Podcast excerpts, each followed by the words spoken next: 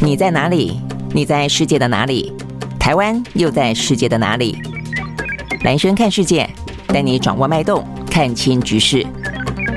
找到相对位置，定位自己的坐标。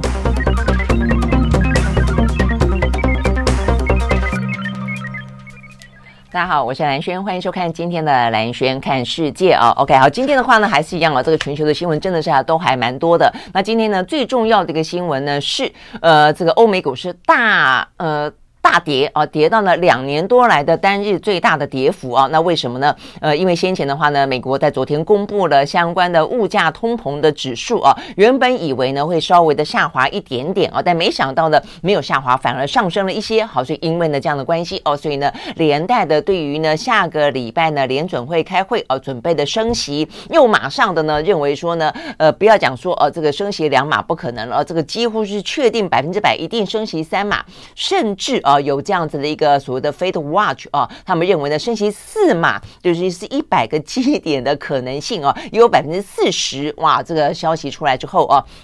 呃，这个所有的欧美股市的话呢，通通啊趴在地上啊，这个血流成河。好，所以呢，这是有关于呢这个相关的升息还有通膨的数字啊，呃，影响到今天呢相关的一些经济的大震荡。那另外的话呢，当然这个俄乌战争啊，这个目前看起来呢，乌克兰持续的反攻。那在这样的一个呢，俄罗斯呢看起来有点撤退啊，这个节节败退的状况底下，他即将在这一两天跟呃这个中国的国家主席呢习近平见面。那习近平的话呢，等于是在二呃，等于二十大之前，呃，蛮重要的一个出访哦。那这个见面的话呢，他会提供给普丁呢更多的澳元吗？还是呢，基于目前全球的局势，包括呢，美国也对中国发动了很多的高科技啊，这个半导体的一些限制令啊，所以避免了得罪啊这个世界的舆论。所以呢，习近平会采取一个相对中立的立场，到底是哪一种啊？这部分的话呢，大家也在高度的关注。那当然不用讲呢，对台湾来说蛮重要的是，美国的国会啊，在这个今天的时间。稍晚，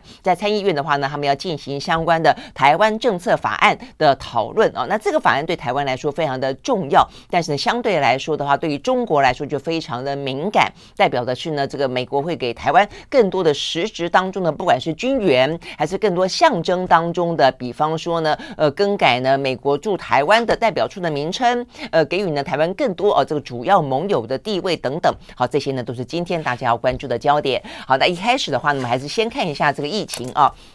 呃，因为疫情在昨天的话呢，很快的啊，就像如同我们先前所说的，礼拜一的话呢，数字比较低啊，昨天礼拜二的数字通报就已经来到了四万六千多例了啊，所以呢是这一段时间以来单日新增最高的。好，所以预计来看的话呢，未来一个礼拜呢，应该就会到达高峰啊，那呃四五万啊跑不掉。那目前就全球来看的话呢，呃，其实不用细细的去看数字了啊，因为现在大家都尽量的跟病毒共存了，而且台湾的数字也都很高了，我们只要大概。概率的知道就好啊。目前的话呢，全世界前五名，大概来说的话呢，台湾就是在榜内啊。大概来说的话呢，日本、南韩、美国、呃，德国、俄罗斯。台湾大概这几个啊，轮流在前面的五六名，呃，当中的话呢，都是呃每天每天破万的。那当中的话呢，日本、南韩当然是还是比较高哦。这个日本大概都还在六万到八万中间。那呃，南韩也还蛮高的。那当然，其他的国家各个不同的州，呃，各自呢就有一些比较看起来疫情比较严重的，比方说美洲的美国，呃，欧洲的德国，然后再来。呃，在这个东欧呃，这个欧洲呃大陆当中，还有另外就是呃俄罗斯哦、呃、等等。好，那这个这样的一个状况底下的话呢，我们来看台湾哦、呃，那台湾四万多，呃，比较受到关注的当然是哦、呃，有关于第一个哦、呃，它创新高，即将要进行进入高峰，这是我们比较值得注意的哦、再来一个的话呢，是目前看起来呃，虽然北部啊、呃，这个可能是人数多，所以呢，这个 BA 点五的染疫率还是人染疫人数还是高，但是呃就。比例来看的话呢，云嘉南的四个县市跟前一天相比的话呢，呃，染疫人数翻倍哦，等于是速度其实来得更快的，就比例来说是来得更高的，所以呢，中南部的朋友要稍微的注意啊。那再来的话呢，就是如果说在呃四五月的那一波有感染过这个 BA 点一、BA 点二的哈，呃，要特别的注意啊，因为目前看起来的话，重复感染率呢，事实上也还是高的。就全球的啊这个曾经有过的数字来看的话呢，重复感染率大概有两成左右，那台湾的话呢，没那么高，但是台湾目前来看重复感染的到现在为止，昨天公布的数字也有一万四千多人哦，是已经重复感染了。好，所以呢，等着染了又染哦。那无敌星星已经呃失效了哦，所以这一部分的话呢，要稍微注意哦。等于就是呃染疫期间、染疫后的一个月哦左右，可能还算是相对来说比较安全。但之后的话呢，两三个月再染疫的呃这样的一个重复染疫率，事实上呢是高的。好，那所以呢，这个部分是蛮值得注意的哦。那再再来的话呢，就是接下来的次世代疫疫苗啦。到底呢？呃，这个什么时候来？怎么个打法哦？那现在来的话呢，是针对 BA 点一、BA 点二的。那所以呢，当然大家就批评说呢，有关于 BA 点五的啊，你为什么呢？呃，不快一点？那虽然在美国的话呢，呃，现在也是刚刚呃这个研发出来没多久哦，但是美国已经呢，他们要这个透过呃 EUA 哦，他们已经可以紧急授权了。那对日本来说的话呢，现在也在进行同步的呃这个相关的审查。那台湾前段时间呃吵个半天了，就是我们防疫中心说呃这个。呃，美国的它只有在美国本土才用，其他国家都没有买哦。或者讲到说呢，在美国，其实它这一次啊，这个因为是呃这个次世代的疫苗是 mRNA 疫苗，所以它其实并没有透过呢像先前那么多的人体的试验啊，那所以呢只有一些动物实验而已。所以意思就是说呢，哦听起来好像不是很安全，但是呢被呃批，而且他说其他国家也都没有。哦，但是后来发现日本有啊，那而且呢，很多的数据显示 mRNA 啊，在目前的 EUA 当中，事实上很多呃，它也就是呃，为了要快速的去因应，而且它是一个设计蓝图，它的好处也在于它可以及时的灵活的更换，所以未必要有那么多的人体试验之后，呃，我们的呃防疫中心又改口了，说我们已经呃也要进行审查了啊，所以呢，最新消息说最快的话呢，十一月哦可以进货，是针对 BA 点五，好，但是的话呢，现在要进来的呢，九月初最快的话呢是 BA 点，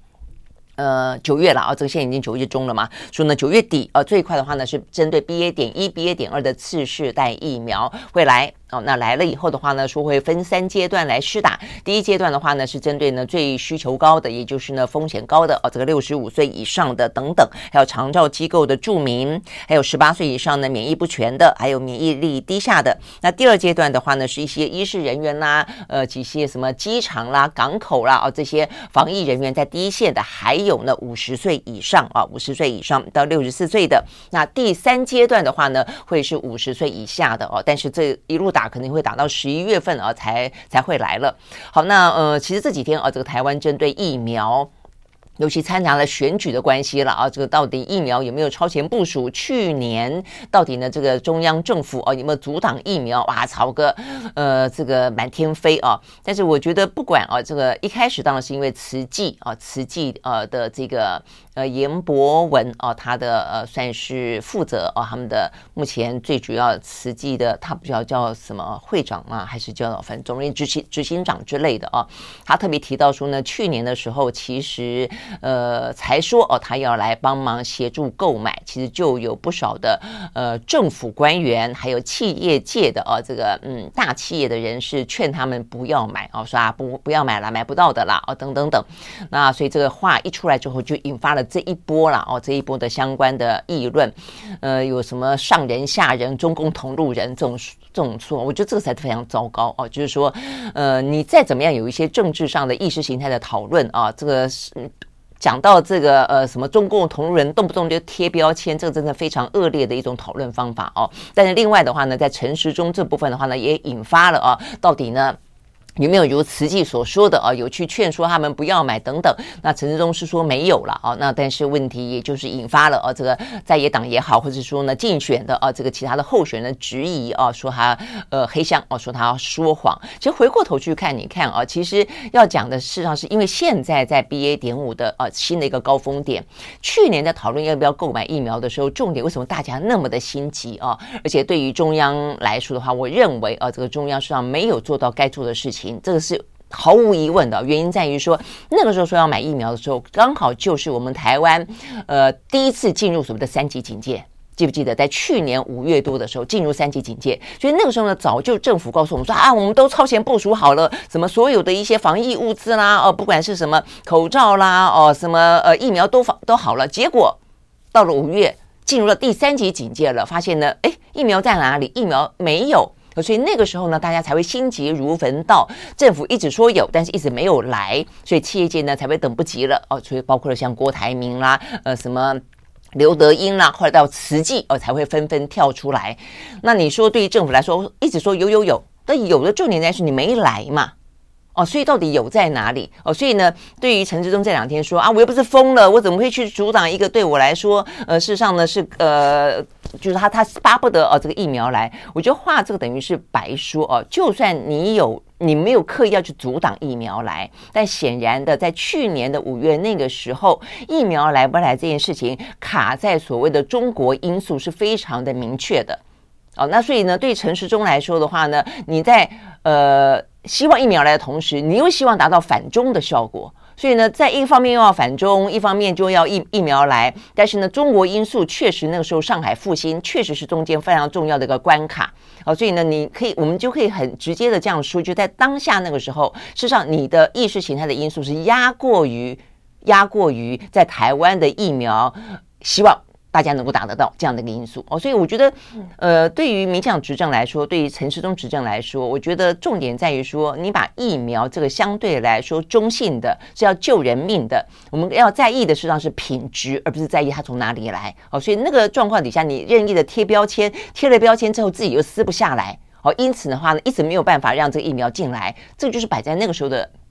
事实，呃，所以才会需要企业去出面啊，就跟中国斡旋，然后呢，尽量的去降低所谓的政治当中因素。但你可以说很可恶，中国为什么为什么要去去去阻挡？是是这样没错。但是台湾方面的话呢，对于这个方面过度的意识形态去操纵啊，或者说去呃没有办法。撕掉心里面的那一个呢政治标签，我觉得也是啊，那个时候的现实是没错哦，所以后来经过了这些企业跟这个宗教团体的协助，坦白讲，我觉得也很荒谬。等到整个的疫情在那一波过去之后。七月份才签了约，九月份哦才来。那个时候最急的那一波其实已经过去了，就有点有点像现在吵半天呢。这个 BA. 点五哦，事实上是最重要的次世代疫苗。然后的话呢，呃，这个昨天啊最新的消息是王必胜说会来会来，我们现在已经决定要要去买了啦哦。然后的话呢，说最快十一月份会来，听起来好像是一个好消息。但十一月份会来，我们这一波高峰什么时候？就是最近。就是说九月底会到达高峰，那九月底都会到达高峰，你的疫苗十一月会来，这到底叫做什么样的超前部署哦？所以我觉得，嗯，讨论事情哦，就是说有点，就是说对于陈时中来说，对于中央政府来说，像前两天，我认为可能也就是，呃。等于是慈济出来讲这个话哦，那也达到了某种要害，也代表了某种的呃这个公信力吧哦，那所以的话呢，包括行政院、包括总统府啊，积极的都出来澄清哦，所以不只是陈时中，但是他们的澄清，我觉得越描越黑哦，就是事实上大家只想知道的一件事情，就是是不是所有的事情都要这么的泛政治化，是不是所有的事情你都要反中反到底？即便一个疫苗，即便是最中性的防疫物资啊，那在这样子的一个政治跟人命的选择当中，你到底在天平两端，你把哪一边放为最重要？我觉得这个目前其实一直以来都是民进党在执政当中。呃的最大的问题哦，就是你说在于这个如果国际的啊这样的一个情势，或者说呃这个地缘政治啊，比方军演啊这些问题上面，对于台湾来说，当然有这个主权捍卫的必要性啊。但是在有一些相关的民生的人命的这些问题当中，是不是所有的领域呢都要掺杂这么复杂的呃这么高的啊这样的一个政治因素啊？我觉得这是陈时中啊这个目前呢最大的问题啊。OK，好，所以呢。呃，这个是目前我们讲到啊，跟这个疫情跟疫苗有关啊，所以呢，今天的疫苗最新是说呢，在十一月份啊，大家可以打到呢，呃，BA. 点五的次世代疫苗啊，只是那个时候呢，还有没有那么大的需求呢？哦，我想这是一个最大的问题啊。OK，好，所以呢，这边是我们今天讲到今天啊，这个呃，全球的疫情还有台湾啊，这个疫情呢正在飙到呢这一波哦，看起来的未来这段时间啊，这一两个礼拜，大家要特别的注意啊，这个自己的相关的一些风。风险啊，等等。好，那看完这个相关的讯息之后，我们就来接下来看我们刚刚谈到的欧美股市啊，在昨天的暴跌。呃，这个美国的话呢，几乎啊，这个这是这跳水式的下跌啊，这个跌到两年多来的新低点。我们先从美国开始看起。好，在美国呢，道琼工业指数呢下跌了一千两百七十六点三三点啊，这个真的是跌幅很深，呃，收呃收到了这个三万一千一百零四点九七点，跌幅是百分之三点三呃九四。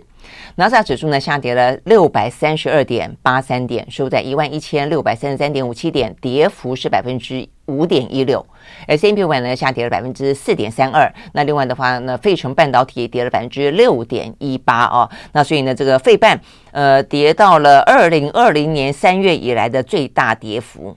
嗯，哦，不是，纳纳斯达指数哦跌了，二零二零年三月来最大跌幅。那另外的话呢，道琼跟 S A P 五百呢都跌到了二零二零年六月以来最大跌幅，都是两年多来最大跌幅啦。简单说是这个样子哦，所以跌得非常的深。好，那再来的话呢，欧洲股市的话呢，也都是。下跌的，德国呢跌了百分之一点五九，英国跌了百分之一点一七，法国跌了百分之一点三九。OK，好，那这样的一个最主要的下跌呢，来自于我们讲到了在昨天啊，这个美国呢公布的啊这个最新的通膨的数据。那这个通膨的数据的话呢，就是消费者的物价指数啊。那原本预期的话呢，我们昨天有讲到嘛，就是说在七月份的时候呢是八点五，然后的话呢，希望在八月份的话呢，应该就是比起去年同期。呢，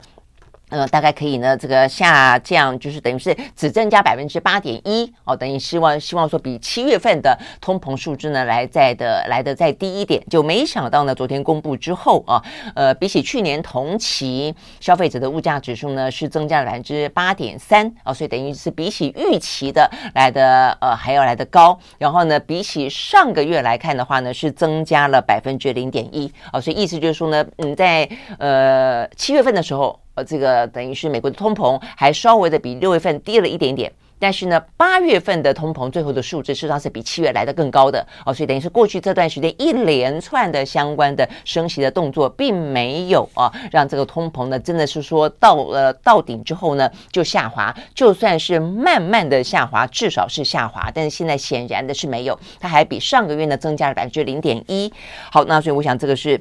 最主要的数字啊，那再来的话呢，一个就是呃是上升，而且也比原本市场预期呢上升的来的更多啊。那再来的话呢是核心的物价指数啊，就是扣除掉能源的话呢，目前看起来的话呢，它的升幅也是扩大的。呃，就月增率来说的话呢，是增加了百分之零点六；就年增率来说的话呢，是增加了百分之六点三。好，所以同样的呢，都是啊，不管是月增，不管是年增，不管是呢呃这个 CPI 还是核心 CPI，总而言之。都比预期来的更高，好，所以呢，这个部分的话呢，是导致了在呃这个消息一传传出来之后呢，这欧美股市呢跳水式的啊这个下跌最主要的原因。那不只是啊，这个欧美股市下跌，呃，重挫啊，这个美债的殖利率跟恐慌指数呢，因此而急剧的攀升。好，所以我们刚才讲到呢，这个下跌的状况啊，这个真的是还蛮惨的啊。比方说呢，呃，这个妈妈股啊，就是美国的五大的科技龙头啊，这个跌的像是 Meta 啊，这个等于是脸书的母公司暴跌了百分之九点三七。那其他的话呢，呃，什么呃微软啦，Apple。后啦，等等哦，都跌了百分之五、百分之六哦，这么的多。那另外的话呢，半导体哦，也是另外一块跌很深的，因为最近半导体本来哦就就被美国的一些对中政策消息面呢就已经啊这个搞得呢压力很大了哦，所以呢这个。在昨天啊，这个升息的消息一出来之后呢，跌得又更深了哦，也是都是跌了百分之六啦、百分之七啊等等等啊，这个呃，台积电的 ADR 哦也跌了百分之四左右。好，所以呢几乎都跌得非常的多。那重点在于说呢，除了哦这个相关的欧美股市跌，相关的一些呃这个高科技类股啦、半导体啦是重灾区之外，呃，当然接下来就是下个礼拜的美国联准会的升息，呃，马上啊这个大家的揣测，也就是这一次跌。的最主要的原因就是呢，呃，这个相关的升息三码啊，这个几乎是相关的预测都是百分之百了。那甚至呢，野村证券成为第一家的呢投顾银行当中预测下个礼拜的联准会升息可能会升息四码，也就是来到了一百。一百个基点啊，那呃，这个嗯，看起来真的很很严峻啊。那另外的话呢，呃，CME 的 Fed Watch 的工具显示，认为可能啊，这个要到达升息四码的几率也到达了百分之四十了啊。就是说，意思是说呢，升三码已经毫无疑问了，甚至有可能要升四码了啊。好，所以呢，呃，这样子的一个。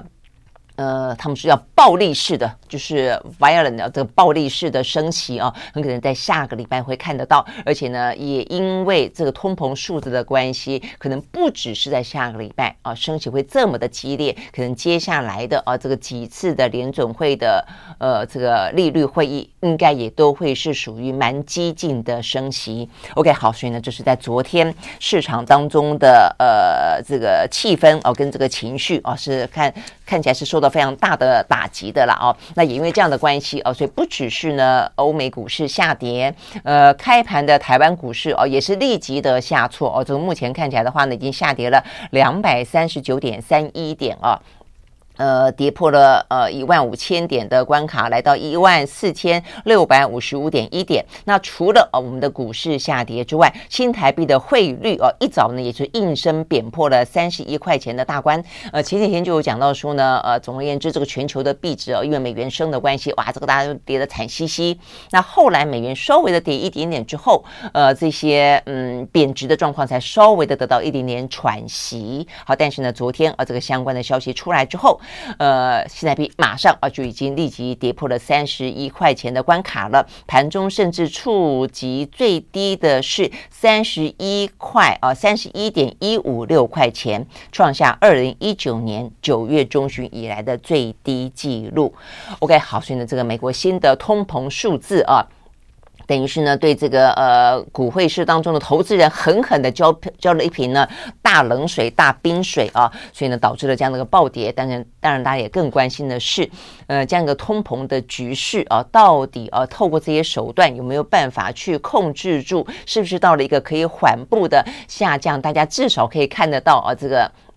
隧道尽头的一些亮光啊，否则的话呢，像是现在目前欧洲的整个的通膨数字啊，可能比起美国人来说还来得更严峻，可能会引发的这样子的一个经济的衰退，以及呢，因为债务高跌啊，因此导致的一些呃，像是意大利啊这些国家的这些呃压力啊，可能金融当中的这些压力哦，都会来的呢呃更加的啊这个惨淡啊，包括说他们在俄乌的战争底下啊，这个能源危机。哦，这样的一个价格，电价飙涨，这一部分的话呢，都会哦，这个因为从嗯，目前看到这个最新的呃，这个美国的通膨，因此呢，遭哦，感觉上呢，似乎呢又更蒙上了一层啊，蛮大的阴影。好，所以呢，这些呢是讲到。跟通膨有关了啊，那再来的话呢，当然就是有一些个股哦，看起来跌跌得特别凶哦。除了昨天一个集体的啊这个大盘的因素之外，当然都还跟一些个别的呃状况有关哦。我们很快的来看几个比较具有话题性的，比方说呢，在这个呃高科技类股的这几个啊，像是。苹果跌了百分之五点八七，那呃，Alphabet 也跌了百分之五点九，Amazon 跌了百分之七点零六，微软也跌了百分之五点五。但我们刚刚讲到跌了最深的呢，事实上是 Meta，Meta 暴跌了百分之九点三七。好，那这个暴跌呢，有一个它自己的原因啊，那就是呢，我们看到呢，《华尔街日报》在报道啊，在呃 Meta 他们自己旗下的 Instagram。他们推出了个短的影音的功能啊，要跟 TikTok 来 PK 嘛啊，那这个叫做 Reels 啊，那 Reels 推出来之后呢，他们发现了这个最新的数据。好说呢，这个 Instagram 当中的呃客户哦，他用在 Reels 啊当中的时间点，比起他们在 TikTok 当中啊花的时间啊，这比起来差的实在是十万八千里。呃，目前看起来的话，TikTok 用户每天在 TikTok 上面呢累计花费的时间，全世界有一点九七八亿小时。好，好多哦啊！但是的话呢，Instagram 的客户啊，在 Reel 当中呢所花费的时间是一千七百六十万个小时，所以远远不及呢 TikTok 十分之一。好，所以呢，就代表是呃，他们虽然即时性的啊这个推出了 Reels，但是呢，目前看起来还是打不赢啊这个 TikTok 啦。OK，简单说是这个样子。OK，好，所以呢，创下了它这个暴跌哦，让它的呃股价啊这个目前一百五十三。点一三块钱是创下二零二零年三月以来的新低。好，所以呢，就是 Meta 自己啊本身的一些因素。好，但是呢，你说年轻人到底喜欢什么啊？呃，看起来 TikTok 还是很难短时间之内被取代啊，这样一个短影音。另外的话呢，游戏。游戏的话呢，任天堂在昨天呢，几乎一片的啊，这个血洗欧美股市当中的话呢，昨天任天堂呢竟然逆势上涨百分之二点四三。呃，他呢讲到了一款游戏啊，不晓得大家有没有玩过？呃，它这个叫做呢 Slam，呃，我看 Cartoon Slam Tune 啊，这个叫做史普拉斯普拉顿，它这样的翻译了 Slap 呃 Splatoon。OK，好，那这个 Splatoon 已经呢出到了第三了啊，这个史普拉顿第三，说呢在日本推出之后呢，短短三天之内狂销了四百五十四呃三百四十五万套，呃远远超过呢先前很夯的什么任天堂明星大乱斗的特别版，还超过了集合啦动物森友会等等啊这个畅销游戏。好，所以呢，这个让任天堂啊，在昨天可以呢，那么一枝独秀的啊，这个还涨了百分之二点多。那另外一个也是蛮具有话题性的啊，这个是 Twitter。Twitter，我觉得这个实在是消息有点荒谬啊，因为先前的话呢，总而言之就反来覆去的，马斯克到底要不要买 Twitter 嘛？啊，那到最后他说他不买了啊，所以不买之后的话呢，Twitter 就告他违约嘛，啊，所以双方还要打呃这个打官司，还告到了这个证呃美国的证交所等等啊，所以他可能要付违约金啦啊，所以这个目前的话呢，也还是啊这个必须要去司法法庭解决。但是昨天的话呢，消息传出来，Twi Twitter 哦，他们呃董事会啊，等于是开会，然后呢要股东来投票，说你到底赞不赞成呢？来把 Twitter 呢卖给马斯克。结果呢，竟然有百分之九十八点六的股东投下赞成票，说同意呢要以四百四十亿美金的价格呢把 Twitter 卖给呢全球首富马斯克。那 问题是人家就没有说要买啊，正打算要毁约。结果呢，Twitter 呢竟然通过了这样的一个呃很很有意思的这样的一个投票啊，那所以呢，让它的股价呢也逆势收红。不过呢，呃，在昨天那样的一个强势灌压底下啊，它昨天只涨了百分之零点六五了啊。但是的话呢，好歹也是涨，呃，而且呢，这样的一个呃动作到底对于目前啊，呃，马斯克不打算要买 Twitter 这件事情会不会有任何的影响？我觉得还蛮值得来看后续的。那为什么 Twitter 的股东都会愿意卖呢？呃，想也知道啊，因为当当初在四月份的时候呢，当马斯克呢看起来还这个一腔热血哦，想要买的时候呢，他是谈说每一股是要以五十点五十四点二块钱买。你知道现在 Twitter 多少钱吗？最新的啊，目前状况是每股呢四十一点七四块钱。那当然卖呀，哦，那个时候五十四点二块钱哦，所以呢，他们说哦卖卖的话呢，应该马上就可以。呃，这个荷包啊，这个进账啊，OK，好，所以呢，这是有关于 Twitter 啊跟这个马斯克之间的恩怨情仇，现在又添一桩呢，非常具有戏剧性的发展。好，所以呢，就是这几个呢，啊，看起来有话题性的个股啊，在。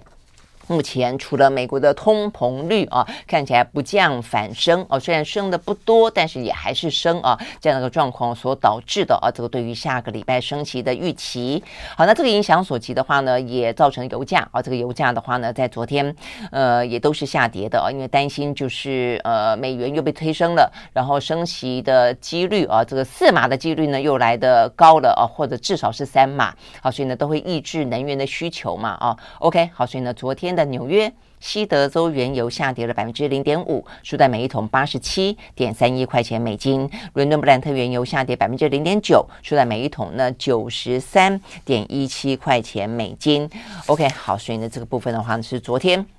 那显然的啊，这个美国的通膨数字啊，这个影响所及，呃，几乎无一幸免。好，但是呢，讲到油价的话呢，就不免呢讲到相关的电价，还有呢这个天然气啊。所以呢，对于欧洲来看的话呢，最近啊，这个面临秋冬将至啊，他们呢现在最紧急的事情就是怎么样的共商度过秋冬季节的能源难关。好，所以呢，这个目前的最新消息是我们上个礼拜，呃，我们前两天不是有讲到说。他们的能源部长开会嘛，哦，那这个能源部长会议开会的话呢，虽然没有达成完全的共识，但是呢，至少有一个共识，就是真的必须要拟出一个方案来。好，所以呢，这个最新的方案啊，希望能够在呃九月三十号哦当中要再开一次能源会议，要通过一项呢全欧盟都可以通用的紧急的能源措施，来抑制呢飙涨的天然气还有呢相关的电价。那预计呢在今天稍晚，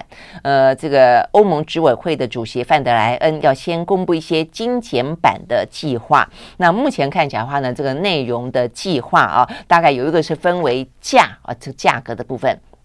一部分是量啊，因为如果不够的话，必须要节约能源。从这两个角度去看啊，从价的方向来看的话呢，路透社报道哦，他们看到了这个草案的内容，说呢，呃，这个计划将会针对呃一些目前因为天然气价格飙涨啊，其他的呃，如果说呃俄罗斯持续的断气不供的话，其他的能源类类别就会呢因此而呃成为非常的抢手嘛哦，所以呢这些。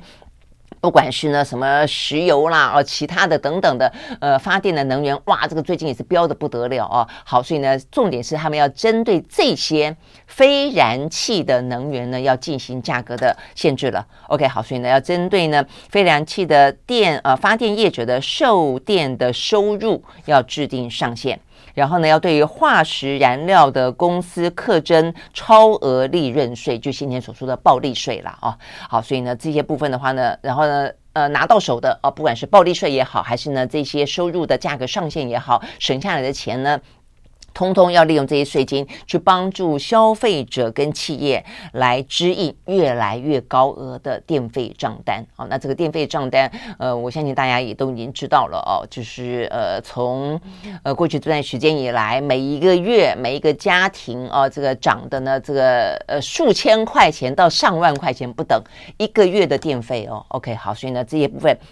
呃，在价格上面的话呢，就拿来啊，这个税金拿来做一些补贴。好，这是这是有关于价格的上限以及暴利税。那再来的话呢，就量来说，当然就是想办法去压制之外呢，大家也要节约能源啊。就是说，万一这个气啊，虽然现在大家就尽量的去做预先的储存，但是如果说一样的度不过炎炎的寒冬，或者说今年的呃寒冬特别的冷，呃，要用到的天然气更多，那怎么办啊？所以尽量的要节约能源。好，所以呢，怎么样子节约呢，在天然气的部分的话呢，先前其实呢，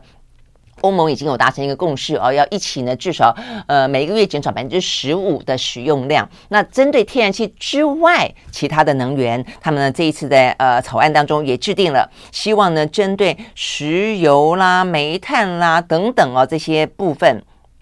呃整整个的一些啊这个用电的来源，总而言之，就用电量来说，也希望能够减少百分之十。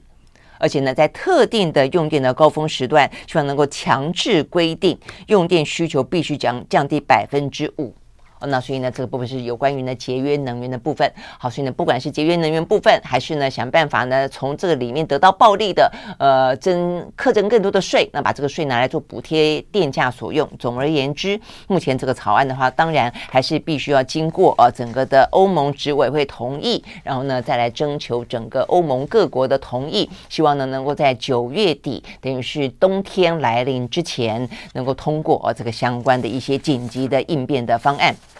好，那所以呢，这个部分的话呢，是讲到欧洲啊，这个在用电部分、能源部分以及连带的啊，呃，坦白讲，如果说呢，对美国来说啊，这个通膨呃目前打不下去，然后的话呢，升息的压力这么大的话呢，其实欧洲执委会啊，欧洲欧盟的央行他们自己呢，在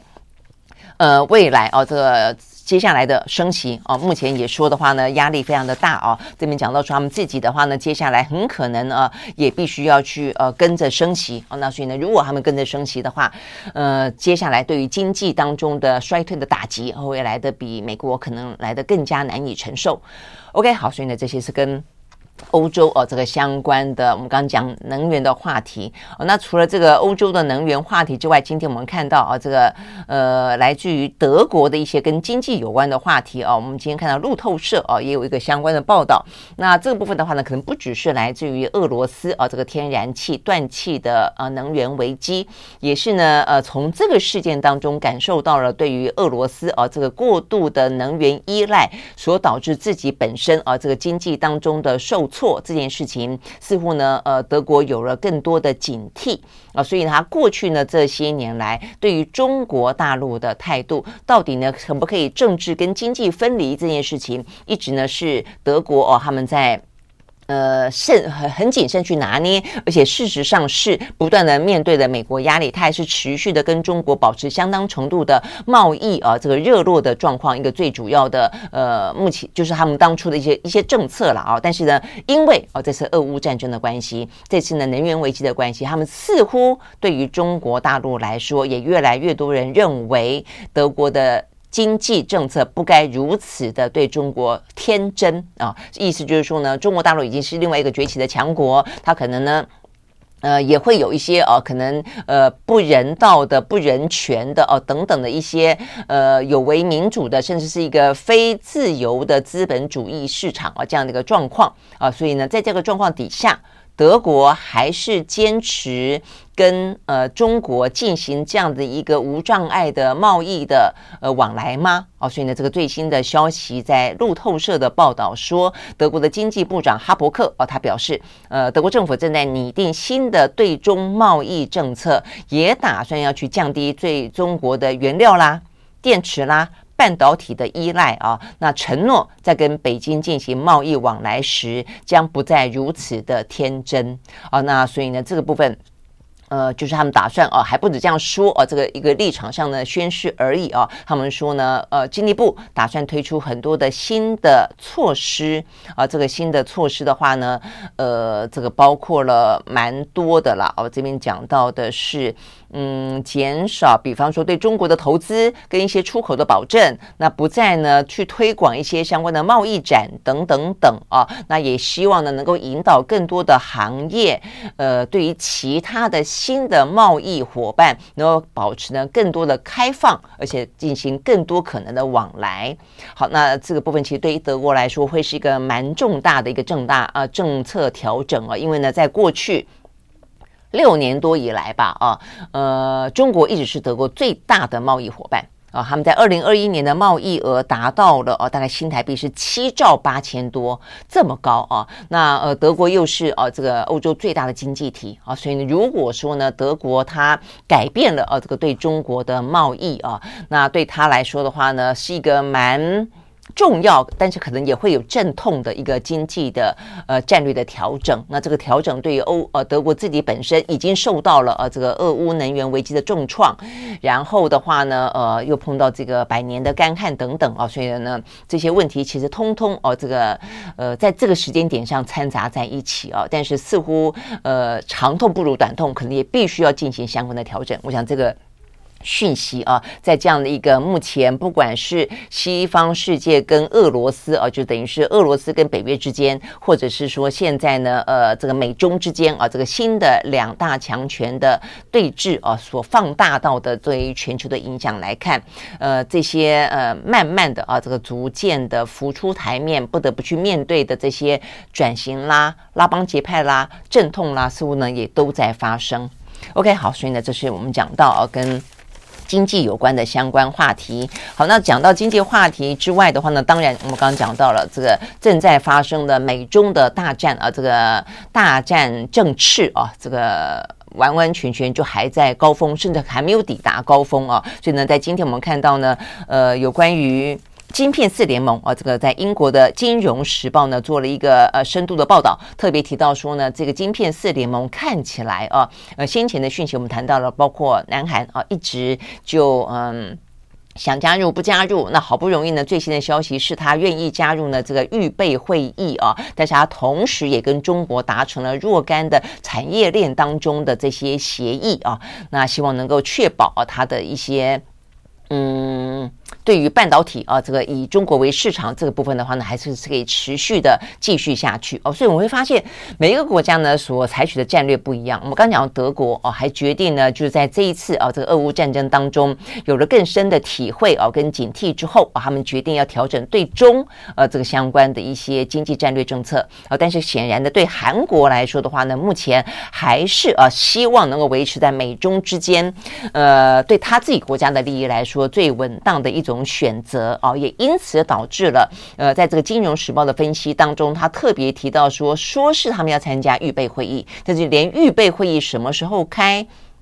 可不可以开得那么顺利哦？他们都特别提到说呢，其实未必哦有那么的乐观。好，这个当中的话提到的可能不只是南韩啊，希望在美中之间啊，这个等于是美国给他技术，但是呢，中国给他市场啊，他可能不止在这个之间想要能够取得呃某个程度的呃均衡啊。甚至他中间还分析到说，其实日本跟韩国跟日呃韩国跟美国其实存本身也存在着这个晶片当中的竞争态势，包括包括连台湾都是啊。所以他这边特特别提到说呢，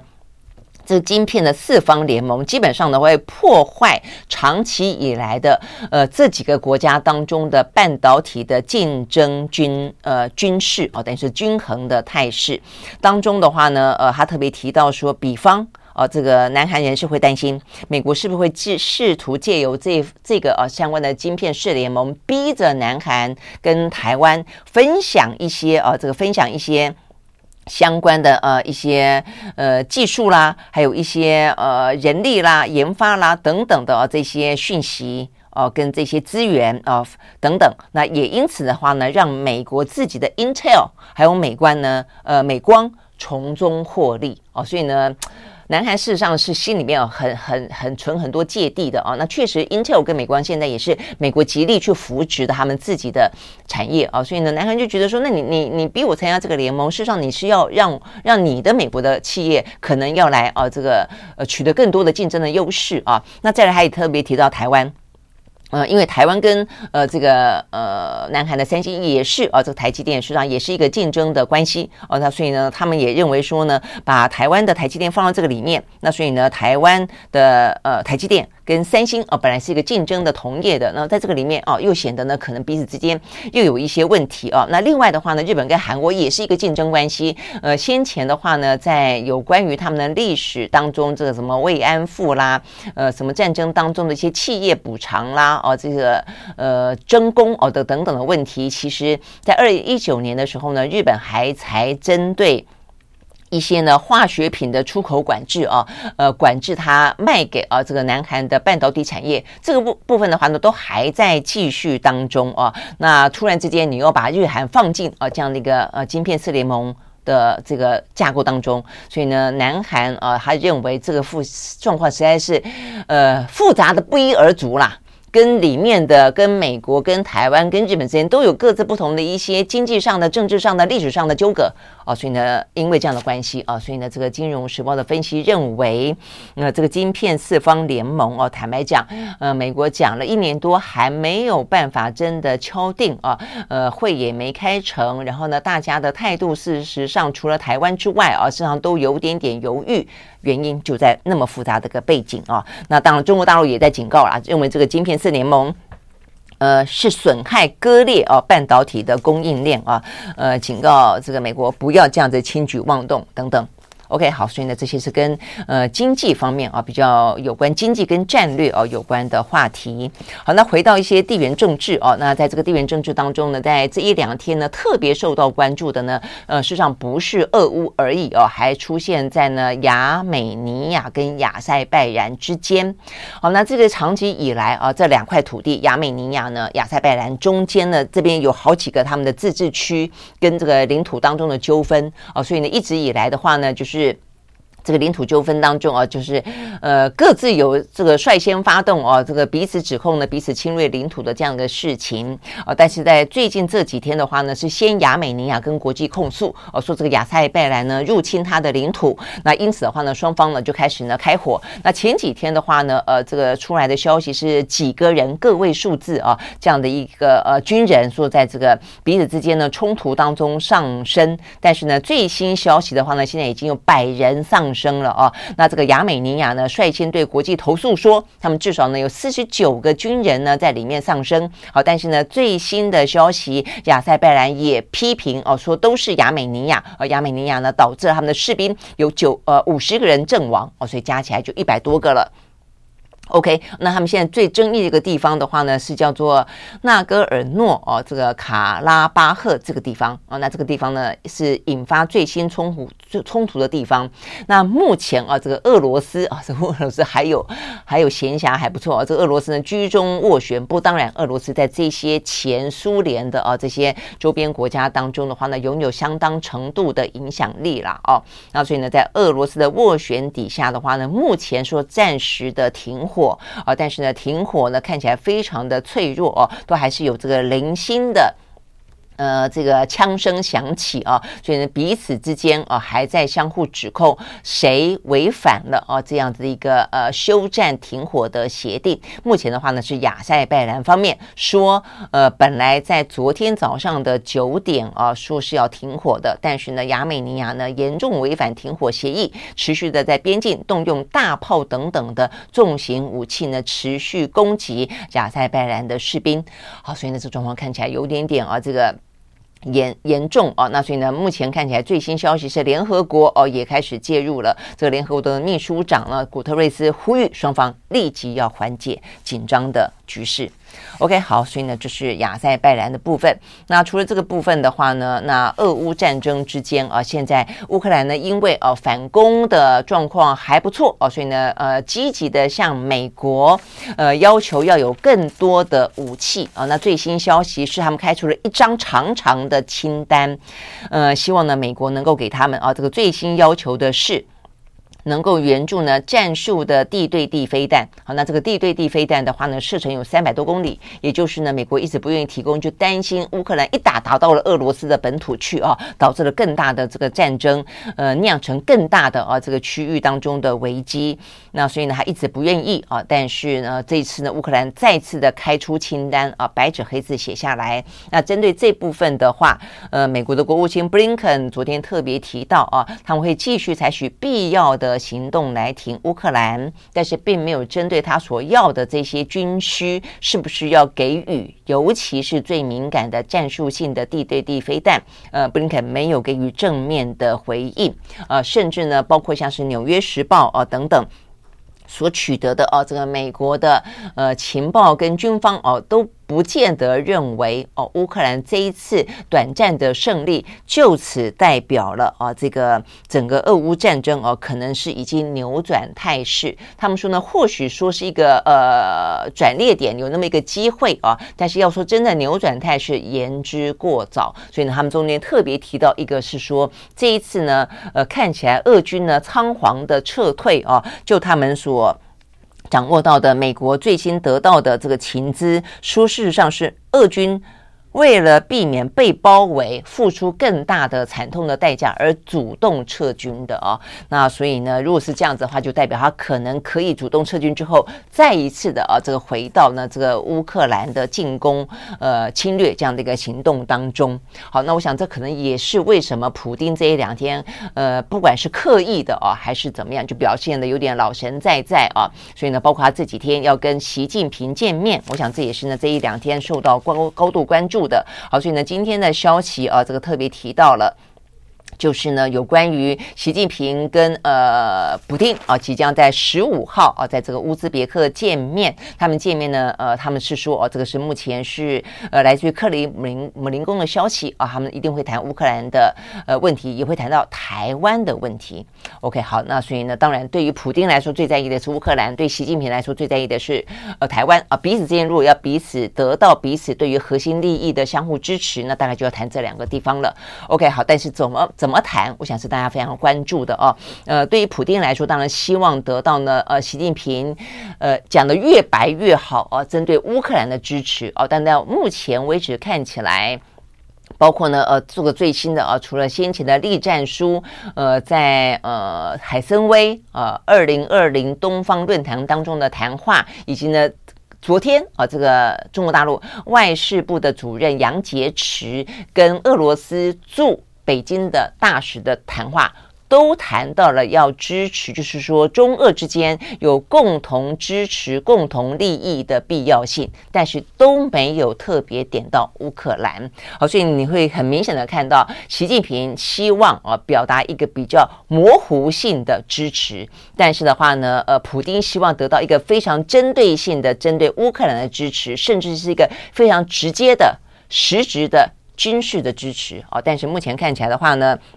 呃，应该得不到哦。目前看起来，因为就整个的局势来看，我们也讲到过了哦。这一两天也可以看得到，美国对于呃中国的呃相关的呃制裁呃，不管是呃禁制令啦，呃这个相关的一些呢战略的抑制啊，让这个中国呃在这些高科技的产业啊，这个尽量的啊能够拉开啊这个应该要有的距离。那，所以呢，对于中方来说的话呢，如果说在这个乌克兰的事件上面啊，这个过度的明显的支持，很可能会换来西方世界国家把对于俄罗斯的制裁扩大到中国身上。那其实对他来说，尤其在这个二十大即将召开的期间，绝对是得不偿失的哦。所以我也觉得啊，这个部分的话呢，其实。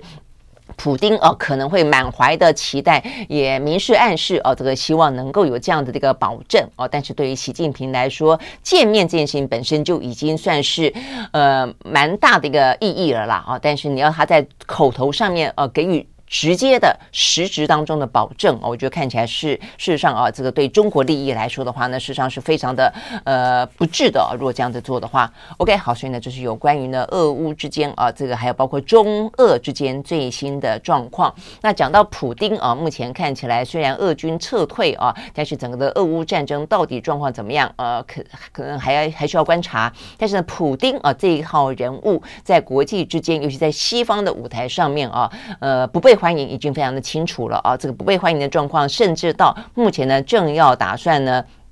进行的英国女王啊的国葬，在九月十九号开始，呃，这个最新的消息说，他们将排除俄罗斯跟白俄罗斯的领导人前往啊这个吊丧。好，所以呢，这个嗯，摆明了要排除这件事情，当然就是比较有呃这个象征性的意义了，就是并没有受邀啊，这个是目前看起来呢。